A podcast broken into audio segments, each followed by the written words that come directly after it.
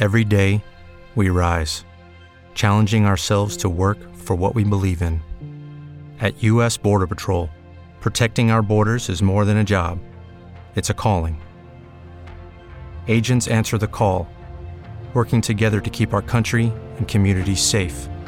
If you are ready for a new mission, join U.S. Border Patrol and go beyond. Learn more at cbp.gov/careers.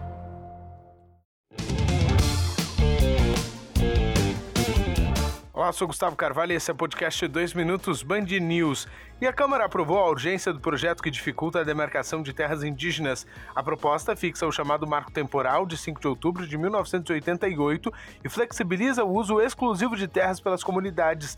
A ministra do Meio Ambiente, Marina Silva, disse que o marco temporal é um grande genocídio legislado.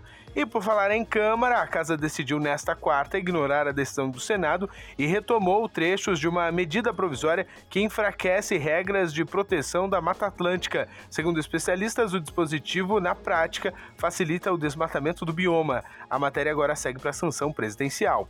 E o Senado aprovou o retorno do exame toxicológico obrigatório para motoristas profissionais. A proposta segue para a sanção presidencial e, se confirmada, começa a valer em 1 de janeiro do ano que vem. O texto também altera regras para fiscalização e seguros obrigatórios. E o Twitter falhou diversas vezes durante live de anúncio de candidatura à presidência do governador da Flórida. Ron DeSantis se tornou uma estrela em ascensão na direita dos Estados Unidos, com políticas muito conservadoras, inclusive inclusive em temas como educação, aborto e imigração. O evento chamou a atenção, já que foi acompanhado do dono da plataforma Elon Musk e por áudio, não vídeo.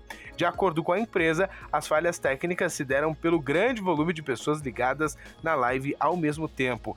Para encerrar, o adeus a Tina Turner, artista de dimensão fora do comum que se transformou numa espécie de sinônimo de música pop, morreu aos 83 anos. Por enquanto é só. Daqui a pouco, uma da tarde, tem mais notícias aqui no seu podcast 2 Minutos Band News. Até lá.